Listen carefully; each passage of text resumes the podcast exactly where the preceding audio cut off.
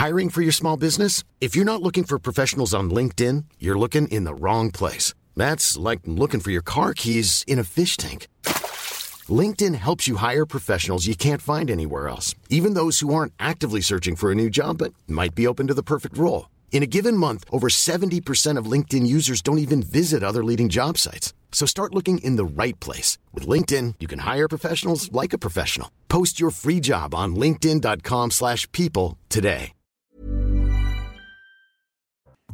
Il est 20h, ravi de vous retrouver pour l'heure des pros 2 avec Joséphine Star ce soir. Bonsoir Joséphine. Grâce à vous, le couple se sépare. Le couple Jérôme Béglé, Olivier D'Artigol, qui est habituellement côte à côte, on va les mettre face à face, comme dirait Gérard Collomb. Bonsoir à tous les deux. Ah, bah vous êtes responsable, mais tant mieux en quelque sorte, parce que ça, ils n'ont fait que chahuter hier. J'ai eu des dizaines de messages. On n'entend rien, on ne comprend pas, mais que se passe-t-il? Ils rentrent de vacances, ils font du bruit. Bref. Oui, D'Artigol a des problèmes d'expression. Ah, bah attendez, on, mais attendez. Louis Morin, vous allez bien? Bonsoir, très bien. Ravi de vous retrouver. Ça y est, les vacances sont terminées. Les vacances sont terminées. Au boulot, ça tombe bien parce qu'on en a du boulot ce soir et on fait un point sur l'information avec Mathieu Deves. Nancy Pelosi est arrivée à Taïwan. La présidente de la Chambre des représentants américains démontre ainsi, je cite, le soutien inconditionnel de l'Amérique à la démocratie de Taïwan. La Chine estime que Taïwan est l'une de ses provinces. Cette visite est donc vécue par Pékin comme une provocation majeure. La Chine dénonce l'attitude dangereuse des États-Unis et menace des actions militaires ciblées, alors que ce soir, Taïwan annonce l'incursion de plus de 20 avions militaires chinois dans sa zone de défense aérienne. Christian Estrosi veut durcir le projet de loi sur l'immigration attendu pour cet automne. Le maire de Nice a écrit au ministre de l'Intérieur Gérald Darmanin. Il lui demande de renforcer le pouvoir des maires et de la police municipale. Parmi les propositions phares contenues dans sa lettre, permettre les contrôles d'identité et l'expulsion des campements illégaux par la police municipale sans avoir à saisir le procureur ou le préfet. Une autre lettre, cette fois-ci de Gérald Darmanin au maire de Lyon, Grégory Doucet. Le ministre de l'Intérieur lui demande d'agir pour la sécurité au sein du quartier de la Guillotière. Concrètement, il s'agit de renforcer les effectifs de la police municipale et d'installer plus de caméras de vidéosurveillance. En football, Corinne Diacre prolongée à la tête de l'équipe de France féminine jusqu'en août 2024. Après la défaite en demi-finale de l'Euro face à l'Allemagne, la sélectionneuse continuera de diriger l'équipe de France pour le Mondial 2023 en Australie et en Nouvelle-Zélande, puis au JO 2024 à Paris, bien sûr. Objectif, apporter un premier titre international au football féminin français. Voilà pour le point sur l'information. On aurait pu commencer avec la musique de Michel Berger. Ça balance pas mal. À Paris, à l'Assemblée nationale, cette dernière séance de questions au gouvernement qui se termine donc dans le bruit et la fureur. La NUPES a quitté l'hémicycle pendant une vingtaine de minutes après l'intervention d'Éric Dupont-Moretti. Tout part d'une question de Meyer Habib, député des Français euh, établi hors de France, dont l'État d'Israël, durant laquelle il attaque la France insoumise et pointe le nouvel antisémitisme. Ça part de là. On regarde. Madame la Première ministre, en 2022, le nouvel antisémitisme est toujours présent en France, notamment à la gauche de cet hémicycle avec les islamo-gauchistes. Par clientélisme et électoralisme cynique, ils ont troqué le bleu ouvrier contre le vert islamiste, la faucille et le marteau contre la charia. On ferait a raison. La synagogue brûle et on regarde ailleurs. Elisabeth Borne qui va répondre, mais Éric Dupont-Moretti va tirer à boulet rouge sur l'extrême gauche, mais aussi sur l'extrême droite. Il fait coup double.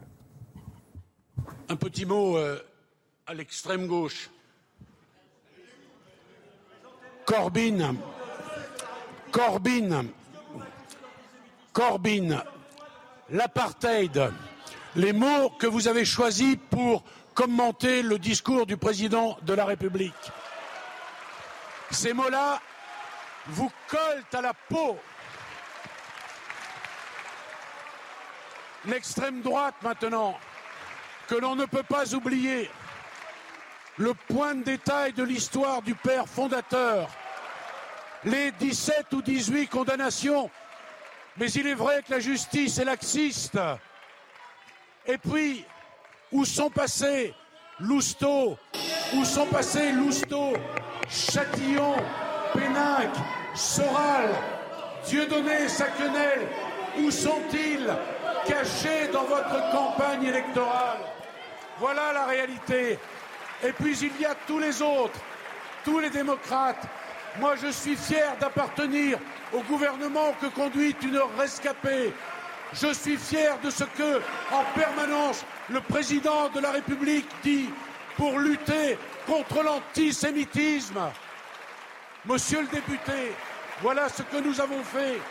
Nous avons fait des dépêches pour interdire le boycott, la création d'un pôle haine en ligne. S'en prendre à un juif, c'est s'en prendre à toute la République. Merci. Longue intervention d'Éric Dupont-Moretti. Comment vous jugez cette intervention? Cher Jérôme, c'est à vous. Alors politiquement et classique, je vous rappelle que euh, la majorité a dit qu'elle travaillerait avec tous les partis représentés à l'Assemblée nationale, sauf deux, LFI et le Rassemblement, le Rassemblement national. Donc là, Éric Dupont-Moretti joint le geste à la parole, si vous me permettez l'expression, et il cartonne l'extrême droite et l'extrême gauche au point de provoquer la sortie de l'hémicycle d'une partie de la NUPES. D'abord, les députés LFI sont sortis, puis après, ça a été les, les, députés communistes qui ont attendu un petit peu avant de le faire. Bon, donc politiquement, ils sont raccord avec ce qu'ils ont dit. Après, euh, il n'en reste pas moins, on reprend la discussion que nous avons eue hier, qu'il y a un nouvel antisémitisme qui euh, se forge, grandit, prospère à l'extrême gauche. Ça ne veut pas dire que l'extrême droite en est débarrassée, loin de là, mais ça veut dire qu'aujourd'hui, quand on compare, euh, quand on dit que la Knesset c'est l'apartheid et qu'on fait des raccourcis de façon un peu rapide, on est quand même aux franges de l'islamo-gauchisme. Il a raison de dire cela comme ça. Maintenant, euh, on voit bien que c'est une provocation, et le problème, c'est que le problème ou la chance pour lui, c'est que euh, la, la, NUPES, à chaque provocation, il se lève, il part. Mais là où j'ai du mal à comprendre Joséphine Staron, c'est qu'il pointe des responsabilités du côté de la France insoumise en prenant des faits sur ces dernières semaines. Et euh, ils sont là. C'est par exemple la photo de Daniel Obono et Daniel Simonet avec Jérémy Corbyn. C'est en juillet 2022, Mademoiselle Borne, Madame Borne, il faut dire que vous êtes une rescapée à l'Assemblée nationale, Mathilde Panot, et j'en, je peux les citer. Mais quel rapport avec le Rassemblement national aujourd'hui? C'est ça la difficulté. Je ne sais pas s'il y a un rapport avec le aujourd'hui. Euh, ce qui est certain, c'est qu'il y, y, a eu une tradition antisémite euh, d'une partie du Rassemblement national, Front National à l'époque, mmh. qui, euh, on peut imaginer qu'elle reste chez certains des représentants, certains des sympathisants. Probablement, mais c'est pas là le débat. Ce qui est intéressant, et vous l'avez souligné, c'est qu'effectivement, Éric Dupond-Moretti met dos à dos ce qu'il considère comme étant les deux extrêmes représentés à l'Assemblée, LFI et le Rassemblement national, et d'une certaine manière, euh, il les ligue l'un avec l'autre mmh. contre l'action du gouvernement. Il faut juste rappeler que dans ses rangs euh, à Éric Dupond-Moretti, du moins à l'Assemblée nationale, vous avez un député qui a fait un salut nazi. Il euh, faut juste rappeler ça. Avant de faire des leçons aux autres, il faut aussi euh, mettre les responsabilités dans ses équipes. que d'un rappel à l'ordre. Rappel à l'ordre. Rappel rappel pour un salut nazi. Qui d'un truc euh, qui moi m'a pour un salut, bah, bien évidemment. Quand il y avait eu une, oui, Morin. Quand il y avait eu une pénalité financière pour un maillot de foot à l'époque qui avait été porté euh, au sein de l'Assemblée nationale. Ce qui est intéressant à, saluer par rapport à, à, ce que vous venez de souligner, hein, euh, la volonté de mettre à dos effectivement à la fois euh, la NUPES et le Rassemblement national face à l'action du gouvernement, c'est que là, les seuls qui sont sortis de l'Assemblée nationale, c'est les députés NUPES. Ce sont eux qui se sont sentis euh, visés. Alors ce qu'il faut souligner également, c'est qu'il y a quand même eu un, une résolution particulièrement choquante qui avait été euh, déposée par 37 députés euh, NUPES, résolution d'ailleurs qui ne faisait pas l'unanimité au sein du groupe, hein, loin de là. Euh, plusieurs membres se sont opposés à, cette, à ce texte de, résolution. Cette résolution déclarait qu'Israël était un régime d'apartheid mmh. à l'encontre du, du, peuple palestinien et demandait à ce qu'on euh, fasse de, de, de, nouvelles sanctions à l'égard euh, d'Israël et notamment des, des sanctions économiques. Mmh, évidemment, de retour de vacances, on en a parlé hier, Louis Morin. Ouais, mais évidemment, mais c'est pas c'est pas acceptable si vous voulez. Oui, bien évidemment. Je peux faire un petit test auprès de vous? Oui. Je vais vous lire une citation. Rassurez-vous, elle n'est pas longue. Oh là. Parce que Dans hier, les villes israéliennes, les communautés se sont affrontées. C'est la première fois et ça montre bien que si d'aventure on avait une autre solution que la solution à deux États, on aurait alors les ingrédients d'un apartheid qui durerait longtemps. Elle est de qui? Elle est de Jean-Yves Le Drian au grand jury RTL le 23-05. Ouais, on aurait, vous aurez on aurait, on aurait, on aurait, Non mais ne, jouez pas autour de cette ah bah, ah bah, ça change tout. Vous on aurait bah, alors les ingrédients. Mais ça change tout. On aurait, on aurait, au conditionnel. Première chose, je n'ai pas le souvenir que l'utilisation de ce terme-là par le ministre des Affaires étrangères et suscité de nombreuses réactions. Il a été ce que je veux il a vous vu dire, les ambassadeurs, ça ce que je veux vous dire, c'est qu'il serait temps de faire baisser la température. Ah, que le mouvement, que ce qui s'est passé à l'Assemblée nationale n'est pas un beau moment parlementaire. Tout simplement parce que je trouve qu'Éric Dupont-Moretti, décidément, a du mal à rentrer dans le costume de garde des Sceaux. euh, et, et rester un avocat euh, qui essaye de pérorer. Euh, et il y a une chose, puisqu'il est garde des Sceaux, s'il y a des propos antisémites de dirigeants de la gauche, de la NUPS, alors il faut que ces propos soient attaqués en justice. C'est compliqué d'attaquer en justice pour une Sceaux. proposition. Oui, mais vous savez très bien que c'est compliqué d'attaquer en Et justice si vous regardez les condamnations en justice sur les dernières années concernant des propos ou des actes antisémites, vous ne le trouverez pas de ce côté-là de l'hémicycle, mais sur d'autres itinéraires politiques, notamment Olivier du côté de l'extrême vous droite. demandez un peu de calme à l'Assemblée nationale Oui. et vous demandez ça à Éric Dupond-Moretti depuis Oui, deux mois. C'est le pas- bruit et la fureur du côté de la France insoumise, Ah, c'est vous pas- insupportable. Je vous dis pas que les Il y a des happenings, on refuse de serrer la main vous d'autres dis pas députés. que le comportement Bon, de certains députés sont appréciables, je ne les apprécie pas. Mais On quand on, est garde, sont scandaleux. mais quand on est garde des sceaux, on prend de la hauteur et on mesure les mots. Oui, enfin. euh, admettons que Éric Dupond-Moretti ait voulu faire une petite provocation facile à l'égard euh, de, de l'extrême gauche, comme il a dit. Ils sont pas obligés de monter comme ça, comme des. euh, de, de, de, de se lever à chaque fois. On peut plus rien leur dire sans qu'ils euh, l'hémicycle. faire. Sans, oui, enfin, c'est eux, ça leur arrive tous les trois jours. Sans qu'ils veuillent faire des, euh, des, des happenings permanents. Je, je trouve que. je- je- euh, on se grandirait à écouter l'autre, on se grandirait à répondre. Vous savez très bien que cette, proposi- cette proposition euh, de loi, en tout cas de résolution, au sein même de la NUPES, ça a créé un certain émoi. Exact. Bon, donc euh, le garde des Sceaux a beau jeu de euh, diviser euh, et de trouver là où il voit une fissure. Je trouve ça absolument prendre normal. notre comportement. pas obligé de, monter comme autre ça. C'est Autre échange. infantile. Autre échange entre Boris Vallaud, le président du groupe socialiste à l'Assemblée nationale, qui interpelle la première ministre Elisabeth Borne. Et pour rappel, ils ont quitté l'Assemblée, l'hémicycle, pendant une vingtaine de minutes. Regardez. Madame la Première ministre, c'est devant les tribunaux que doivent être euh, traduits les antisémites. S'il y en a, qu'ils le soient, et nous vous serons à vos côtés. En attendant, je demande, euh, et vous ne serez pas, je crois, en désaccord, de l'apaisement dans le pays, comme dans cet hémicycle, et euh, une union sacrée sur tous les bancs de cet hémicycle contre ce fléau absolu. Je vous remercie, Monsieur le Président, pour votre clarification ou votre explication. Je pense que personne, personne au sein de mon gouvernement n'a mis en doute, n'a mis en doute, n'a mis en doute la position du groupe socialiste, du groupe communiste ou du groupe écologie les Verts sur ces sujets. Nous ne faisons aucun procès d'intention. Nous savons que vous êtes des républicains et que vous défendez, comme nous, la lutte contre l'antisémitisme, mais ça n'est pas le cas de tout le monde sur ces bancs.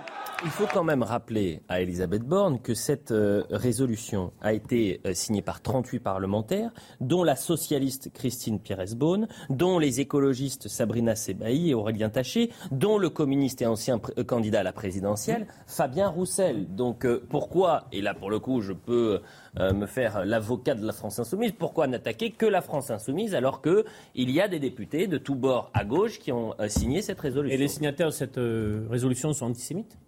C'est parce que- Non, parce que c'est l'attaque, c'est l'attaque de Non, Pas du Dupond-Moretti. tout. Là, non, il dit C'est l'attaque de il- Non, il a- non, non, il a- non. il a- il a enchaîné plusieurs faits. Oui. Il a enchaîné pour- Parce plusieurs faits pour expliquer qu'il y avait un antisémitisme, un antisionisme En revanche, d'atmosphère Mais il ne pouvait pas euh, Meir Habib. Il ne rétoque pas Meir Habib.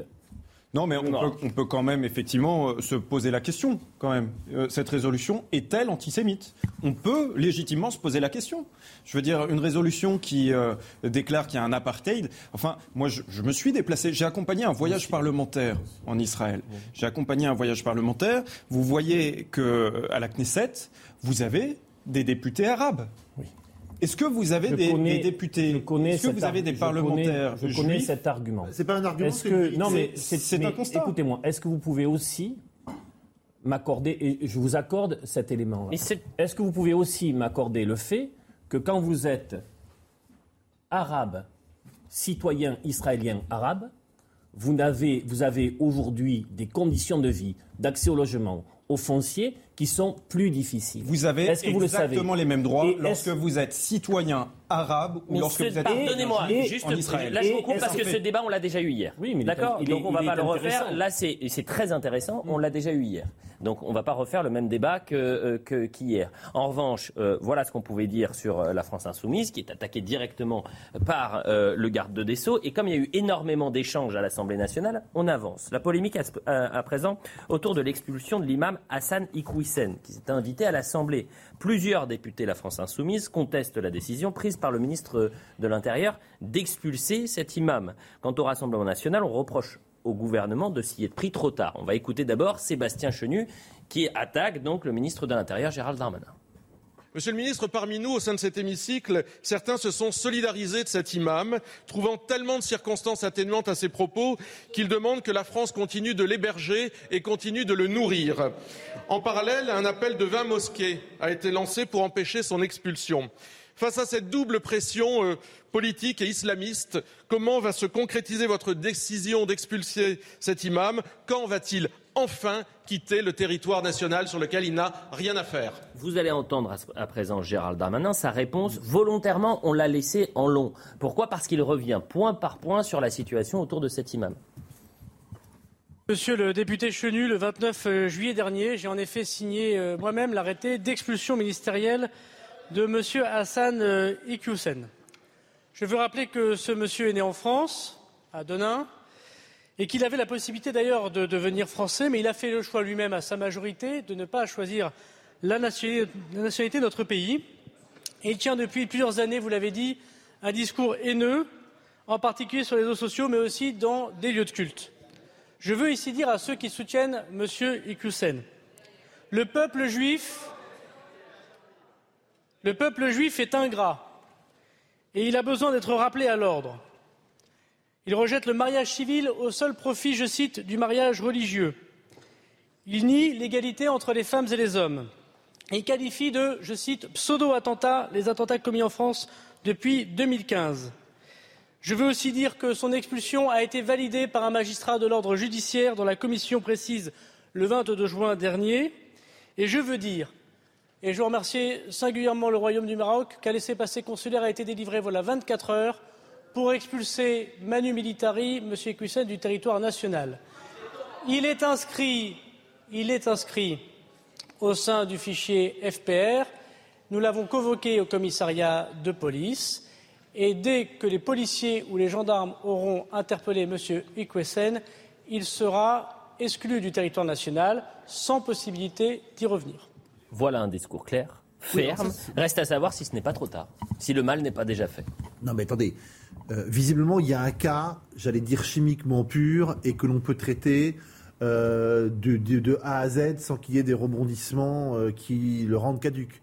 Euh, le laissez-passer consulaire a été accordé, donc effectivement ça va être le grand moment de gloire de Gérald Darmanin qui va euh, brandir ça comme un fait politique et un fait social important. Alors après évidemment euh, on voit très bien ce qui va se...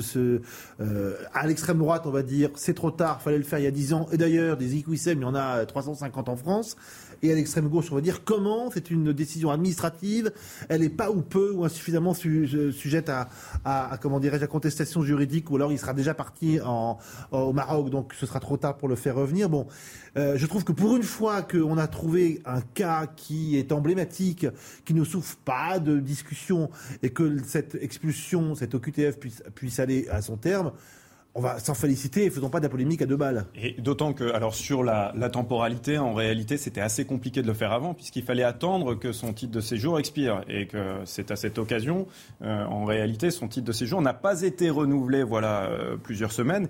Et c'est donc que maintenant qu'il a pu avoir cet ordre d'expulsion qui a dû être. Polémique à, à deux balles, Jérôme Begleux, pardonnez-moi, mais euh, c'est euh, les députés de la France Insoumise qui euh, publient des communiqués euh, contestant bien cette sûr. décision-là. Bien sûr, c'est ce que je, c'est ce que je pointais du doigt. Ah, je préférais ministre- euh, traduire. Le ministre de l'Intérieur a donné des, in- des informations aujourd'hui intéressantes qui nous permettent de, de voir le cheminement pris, notamment sur le fait que le Maroc est disposé à accueillir son ressortissant, puisqu'il est de nationalité marocaine. Moi, je pense que la décision euh, d'expulsion se justifie, dans le sens où les propos tenus, que ce soit sur les juifs, sur les femmes ou sur les attentats, sont inacceptables, sont odieux. Euh, il y a bien sûr un état de droit qui fait qu'il y a la possibilité devant le tribunal administratif de Paris d'un référé liberté, mais il n'est pas suspensif. Donc il faut aussi garantir ça, et son avocat l'a fait. Euh, mais je pense que la décision, euh, que la décision se justifie. Après, il faudra voir la séquence dans la durée, c'est-à-dire voir si comment le ministre de l'Intérieur poursuit sur ce sujet-là, en ayant toujours, je le fais à chaque fois. Qu'est-ce qu'on fait des 20 en ayant toujours, qui soutiennent cet imam En ayant toujours une parole pour les citoyens français de confession musulmane, qui, dans l'écrasante majorité d'entre eux, vivent leur religion euh, dans le respect de la loi républicaine. Et ne se reconnaissent pas dans le discours de Hassan Et je pense à eux parce que, de nouveau, il peut y avoir une actualité qui... Euh, mais pour moi, douloureuse, ça tombe, qui est douloureuse ça tombe sous le bon sens. Hein. Oui, mais, faut le dire, mais on le dit à chaque fois, euh, Olivier D'Artigol, mais c'est bien de, de, le rappeler, bien évidemment. Mais euh, encore une fois, Joséphine Staron, le mal est peut-être fait, c'est-à-dire que cette personne-là, elle est euh, connu sur les réseaux sociaux, ces vidéos depuis près de 20 ans, ces vidéos, vous pouvez les... Moi, je suis allé les voir euh, hier. Je les ai écoutées attentivement. Alors, pas toutes parce qu'elles sont très longues, euh, mais c'est intéressant de voir ce que représente en fait l'islam politique. Vous avez là l'islam politique. Oui, l'islamisme. C'est pour ça que ça ne peut pas être pour Gérald Darmanin ou pour Emmanuel Macron un, coup unique. il va falloir maintenant qu'ils puissent inscrire une vraie politique euh, en, matière d'islamisme radical euh, dans la durée. C'est ce que euh, lui demande une bonne partie des Français une bonne partie des députés. Et c'est pour ça qu'on voit depuis quelques semaines, depuis quelques mois, que ce nouveau quinquennat est finalement beaucoup plus à droite qu'il n'a pu l'être, en tout cas sur les questions régaliennes et sur les questions de sécurité, lors de la précédente mandature, puisque avec tous ces événements en lien avec la sécurité qu'on voit euh, depuis euh, quelques semaines. On l'a vu à Lyon avec euh, quand même le, ministre de l'Intérieur a été très sévère dans la lettre qu'il a adressée au maire de Lyon. eh bien, ça montre, ça montre une droitisation assumée de, du gouvernement. Mais maintenant, derrière les paroles, les gens Il faut les actes. Mais vous avez raison de parler de Lyon. Et là aussi, le débat s'est invité à l'Assemblée nationale. Euh, on a des témoignages de euh, syndicats de, policiers euh, qui soutiennent la police municipale. Ça fait un an qu'ils essayent de prendre rendez-vous avec le maire de Lyon pour présenter des, propositions avec plus de moyens, avec plus d'aide pour les, les policiers. Il n'y a pas un rendez-vous en un an. Pas un rendez-vous en un an. Il y a un véritable déni. Il y a un véritable déni de, un déni ou si c'est par idéologie. Hein. Oui, mais, euh, l'idéologie, c'est l'idéologie du déni. Et d'ailleurs, c'est intéressant de constater aujourd'hui que finalement, cet imam a été soutenu par une partie euh, des députés euh, NUPES. Il fut un temps. Il fut un temps où c'était les parlementaires d'extrême gauche qui soutenaient les valeurs républicaines il fut un temps où c'était les parlementaires d'extrême gauche qui soutenaient la laïcité. Ce temps est, visiblement cette globalisation.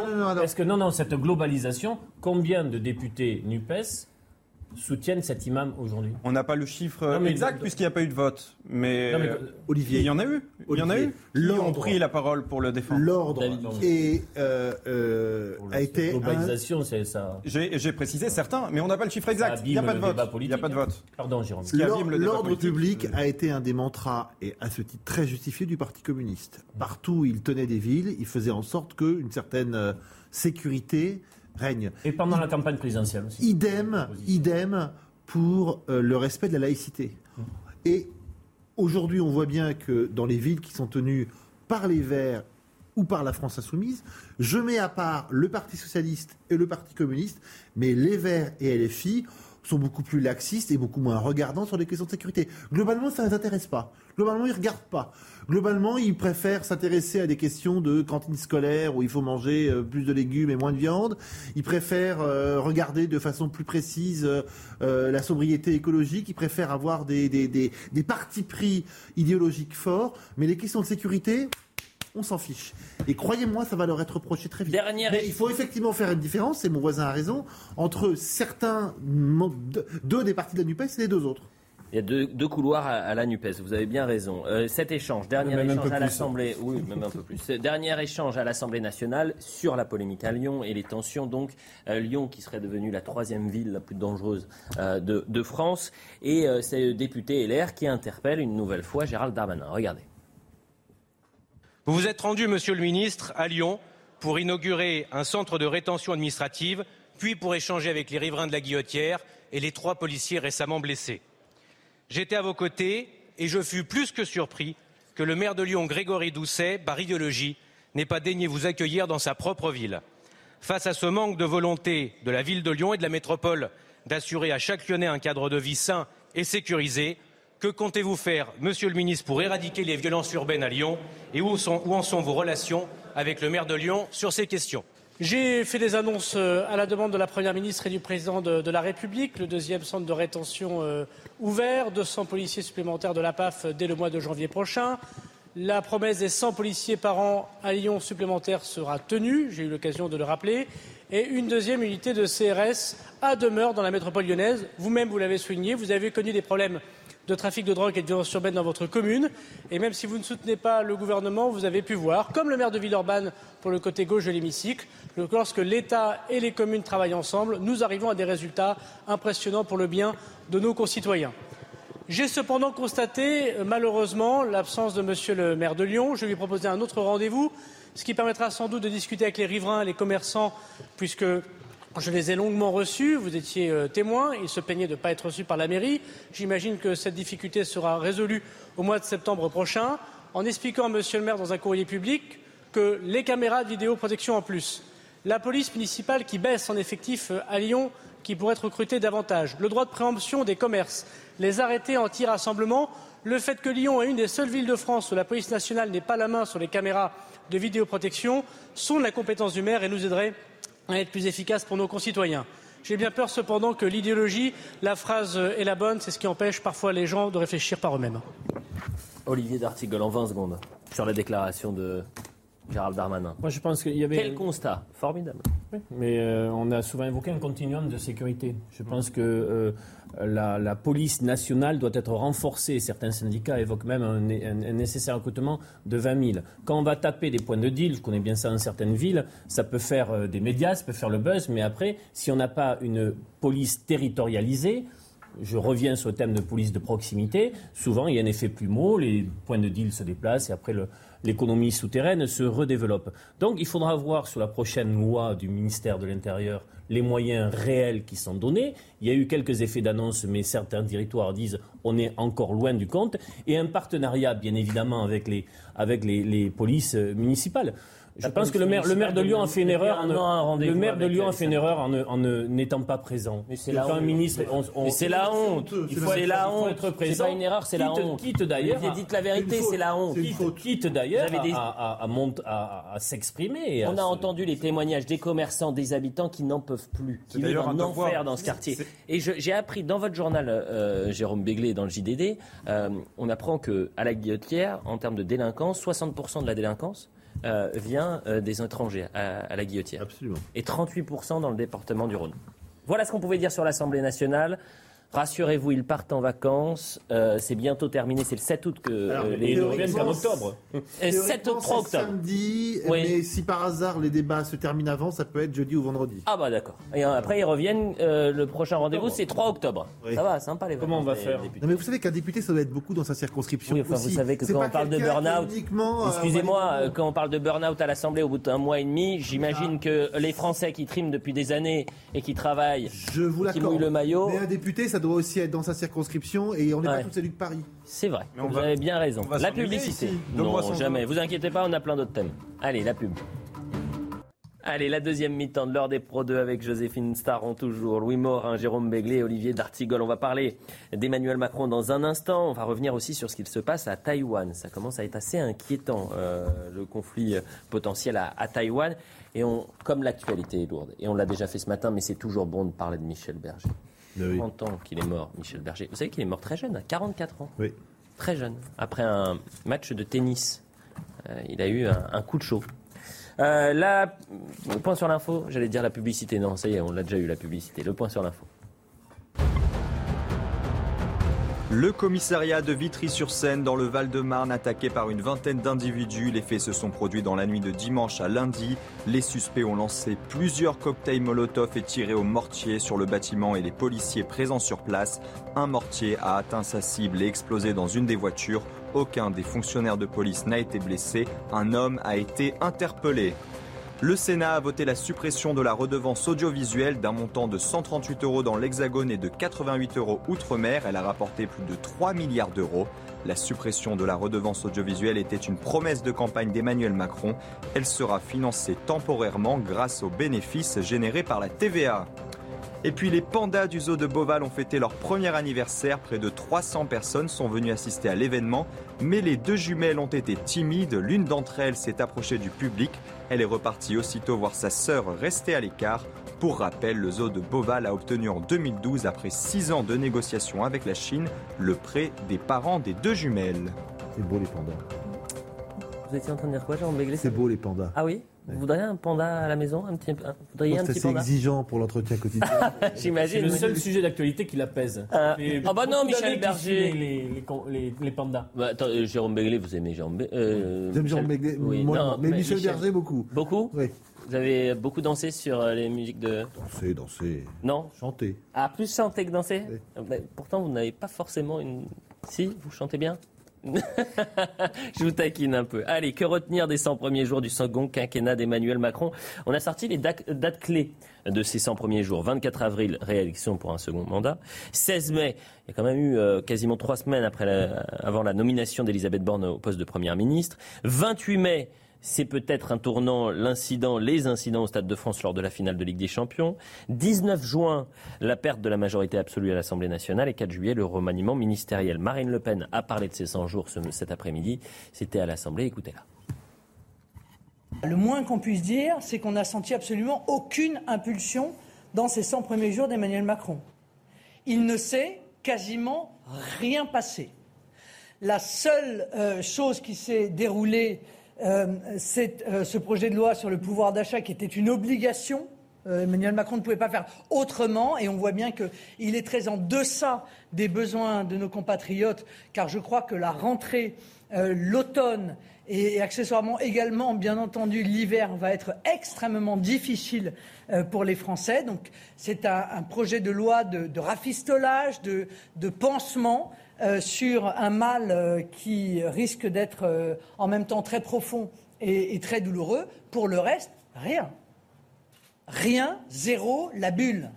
Est-ce que ce sont les, six, 100, euh, les pires 100 premiers jours d'un d'un quinquennat Louis Morin? Alors tout d'abord, on n'est pas tout à fait à 100 jours. Oh, arrêtez de chipoter. non, non, c'est important. Non, il a, il a pris en réalité le pouvoir le 14 mai. Euh, Oh ça- et il y a trois Mais c'est vrai que pendant les vacances, il, il va se passer quelque chose Il y a trois semaines d'exceptionnel. peut-être, Ouais, ouais, peut-être, vous avez bien avec la raison. situation Ouais, ouais. internationale, en tout cas. Et d'ailleurs, Oh c'est un autre, là. c'est- c'est un autre sujet parce qu'on ne l'a pas mis dans les 100 jours. Ouais. Mais actuellement, effectivement, euh, Emmanuel Macron Est en vacances. Est en vacances à. Brégançon. Est-ce que c'est vraiment pertinent euh, au vu de l'actualité internationale qu'il soit déjà parti On peut aussi se poser la question. Ah. Euh, on en parlera tout à l'heure, mais il y a Taïwan qui Mhm. est, est peut-être un, un sujet explosif après euh, les- les- ce qui s'est passé en, en Ukraine et, Ce qui se passe toujours. Russie, ce qui se passe toujours.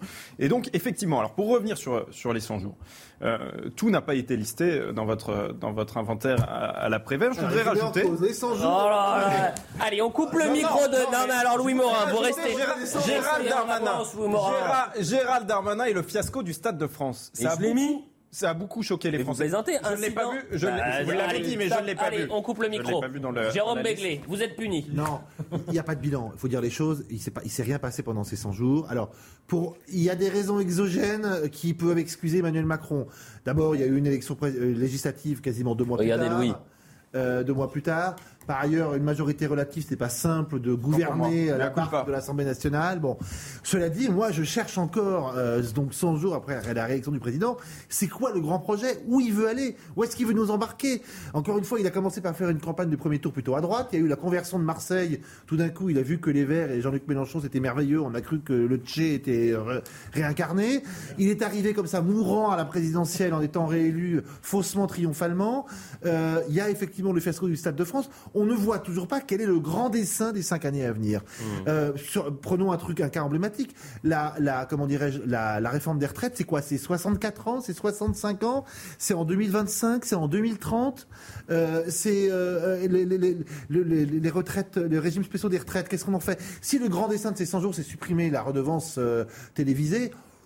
Excusez-moi, c'est pas grand-chose. Que pense la directrice des études et des relations internationales chez Sinopia? En fait, on est passé euh, sans transition du quoi qu'il en coûte à la discipline budgétaire.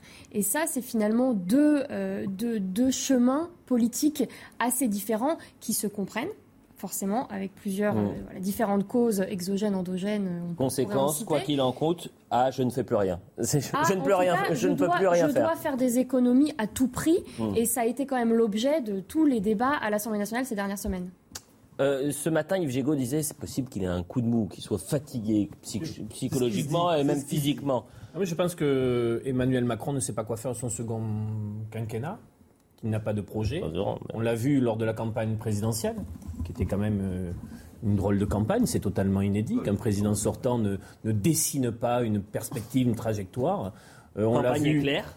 On l'a vu sur Campagne son- très Est-ce que vous vous souvenez, on était tous, on l'a vu sur son discours de, de- de- le soir de l'élection.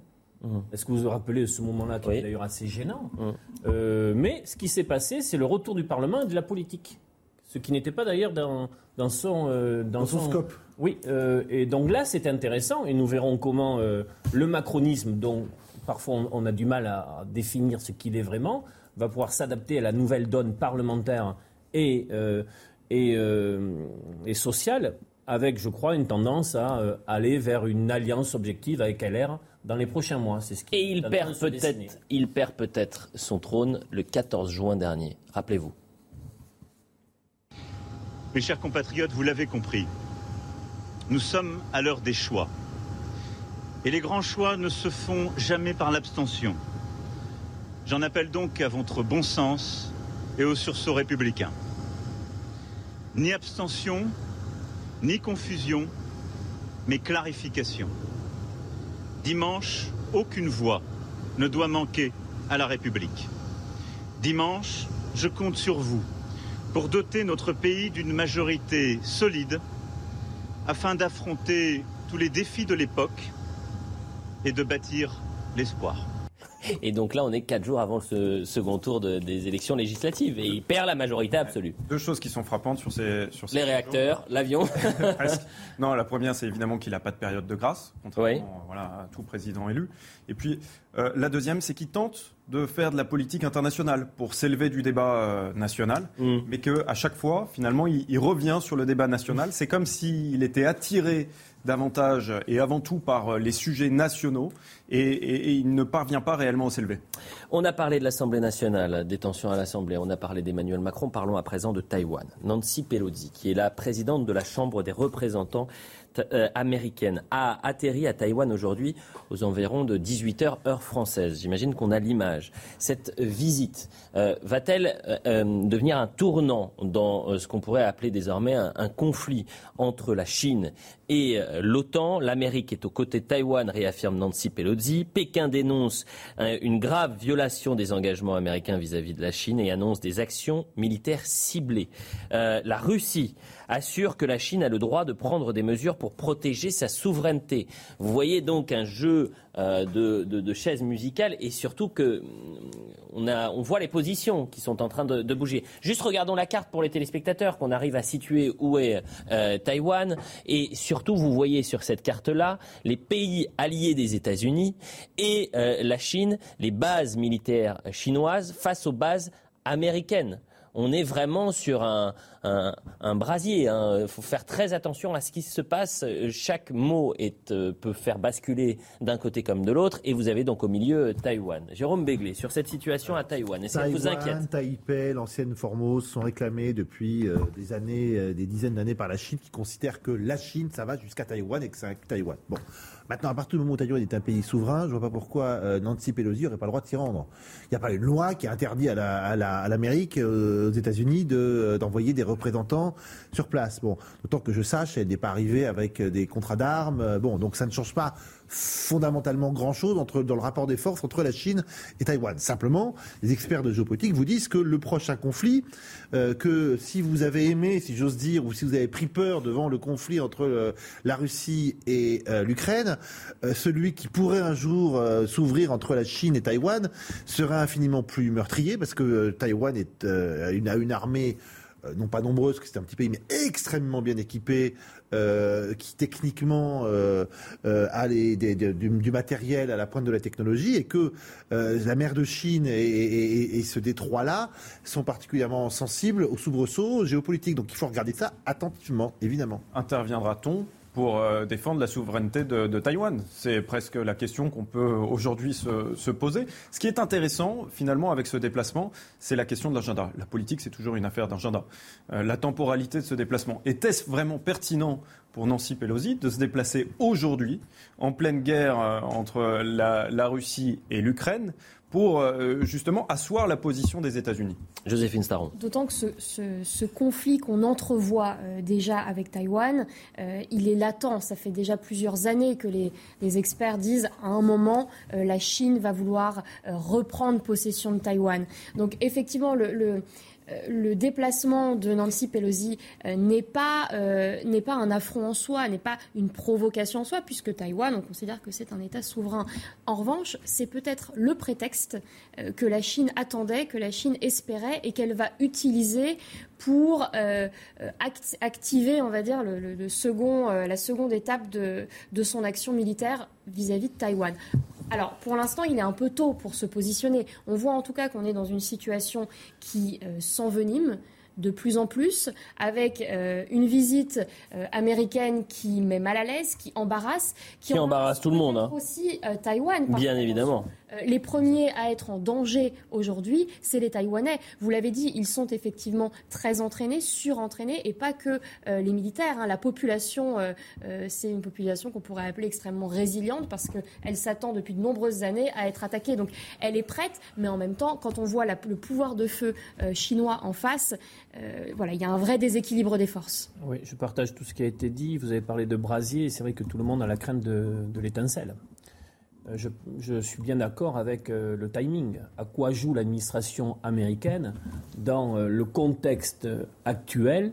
Ce déplacement va bien sûr créer des tensions supplémentaires avec des effets dominos à l'espace, dans l'espace régional, mais aussi regardez la réaction des, des- des Russes euh, aujourd'hui. euh, Vous pouvez imaginer la réaction de la Turquie. donc euh, il y a de des alliances qui peuvent se mettre en place, qui Ben sont oui. d'ailleurs déjà installées et qui n'attendent que justement euh, l'étincelle. Donc c'est euh, c'est très préoccupant. On a, on a déjà vu l'ordre mondial bousculé par cette crise et cette guerre en Ukraine, avec euh, euh, la Russie qui s'est rapprochée plus rapidement que prévu que de la Chine. Mais un conflit à Taïwan amènerait la Chine euh, avec euh, la Turquie probablement, avec la Russie donc, avec pourquoi pas euh, l'Iran. Oui, je suis pas On certain est- que tout le monde soit aligné sur les positions chinoises. Ouais, bah, alors je peux vous dire, j'ai pas envie de mettre un billet, mais j'espère vraiment que cette théorie du pire n'arrivera Et jamais. avec quelque chose qui disparaît totalement de la vie diplomatique internationale, quels sont les chemins de désescalade Ah, bah, vous avez raison. euh, cette, cette dimension-là qui normalement devrait être au cœur de l'exercice diplomatique, Mmh. plus personne ne parle aujourd'hui de solutions à des exalades, de, de, à un de- moment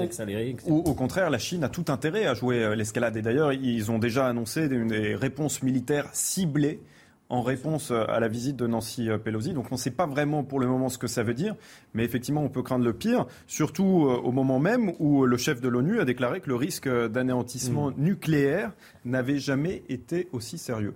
Écoutez, Et il nous reste... il parlait, Un malentendu pourrait déclencher. euh, Voilà.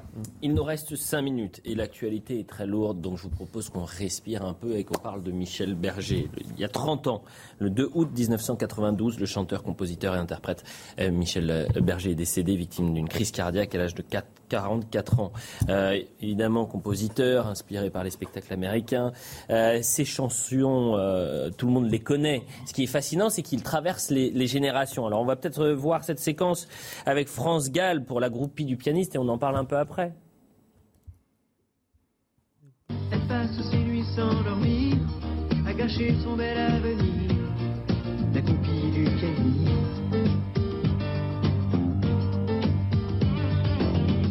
Dieu que cette fille a l'air triste,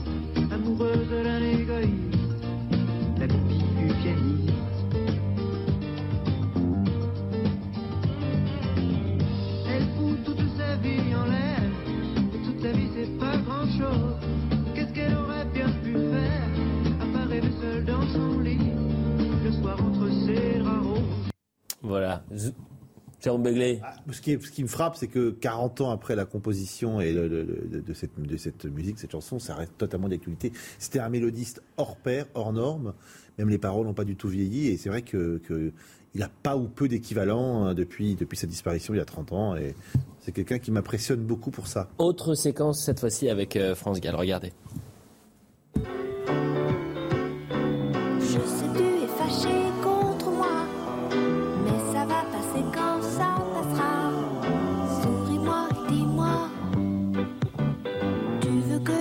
Chante quoi Moi je veux bien n'importe quoi. Souris-moi et dis-moi, ne fais pas ce tête-là. Oui, c'est loin d'être la plus connue cette séquence. Mais Michel Berger, vous avez beaucoup chanté, dansé sur du Michel Berger, euh, Olivier D'Artigol. Vous le faites encore peut-être? Oui, non, mais c'est des euh, Madeleine de Proust. Les chansons, euh, que ça rappelle des moments, ça, puis ça nous a accompagnés tous. Oui. Mettons en fond, il jouait du piano debout. Ça nous a accompagnés. euh, voilà, on a tous nos souvenirs, on a des chansons qui viennent. euh, il avait un talent fou. Il y, a, il y a peu dans une génération de gens comme lui. Parce que, comme l'a dit Jérôme, mélodiste, puis aussi quelqu'un qui avait un regard, je ne veux pas politiser bien sûr, mais qui aussi envoyait des, des messages, des sujets, qui traitaient de, de- de choses fortes. Qui nous ont, il y a eu des textes formidables. Joséphine Starro, est-ce que vous dansez encore sur du euh, Michel Berger? Moi, je disais ce matin que finalement, euh, Michel Berger était plus connu euh, que des, des artistes euh, contemporains. Oui, je suis totalement d'accord. Moi, je ne l'ai pas connu en tant que tel, mais aujourd'hui, euh, 30 ans après sa mort, on connaît encore une grande partie des chansons. Vous l'avez dit, c'est intergénérationnel, ou alors ça traverse les générations, et c'est ça qui est, qui est intéressant, parce que je suis pas sûre aujourd'hui qu'il y ait beaucoup euh, de- d'artistes qui aient cette capacité euh, intergénérationnelle. Non, bah, pas mieux. C'est-à-dire qu'en effet, moi non plus, j'étais pas bien vieux quand, quand il est décédé. Ah bon Et pour autant, euh, et pour autant, aujourd'hui, on l'entend encore dans des dans des soirées, ce qui veut dire qu'en effet, euh, c'est quelqu'un qui a réussi à accéder à la postérité. On l'entend pas suffisamment sur le plateau, je le dis en régie. Mettez un peu de musique, un peu de bonne ambiance, s'il vous plaît. Benjamin Biolay et Voilà. Qui sont deux très bons mélodistes aussi. Est-ce que je peux envoyer un message à Jérôme Begley On se dispute euh. Oui, mais jamais. Allez-y, vous pouvez On même se danser avec tous, lui. On se regarde tous avec indifférence, en chien de faïence. Mais moi, tu vois, j'ai toi sur le plateau. Ouais, euh, il reste une minute, il reste une minute. Et vous savez que euh, on était avec euh, Fabien Lecoeuvre ce matin qui, qui nous a expliqué que c'était Michel Berger qui avait écrit et composé tout l'album de Johnny Hallyday dans les années 80, Rock and Roll Attitude. Et on a quelque chose en nous de Tennessee. Exactement. Écoutez, on a tous quelque chose en nous de Tennessee. Évidemment. Nous de Tennessee, Allez, on va se quitter sur ça. Quelle cette volonté de prolonger. On va remercier qui On va remercier Laurent Capra à la réalisation. On va remercier Arnaud Portelas au son, Mélanie à la vision, Adrien Fontenot et Justine Cerquera euh, pour la préparation de l'émission. Merci à, à tous les quatre. L'info se poursuit sur CNews et nous, on se retrouve demain matin. vers l'infini.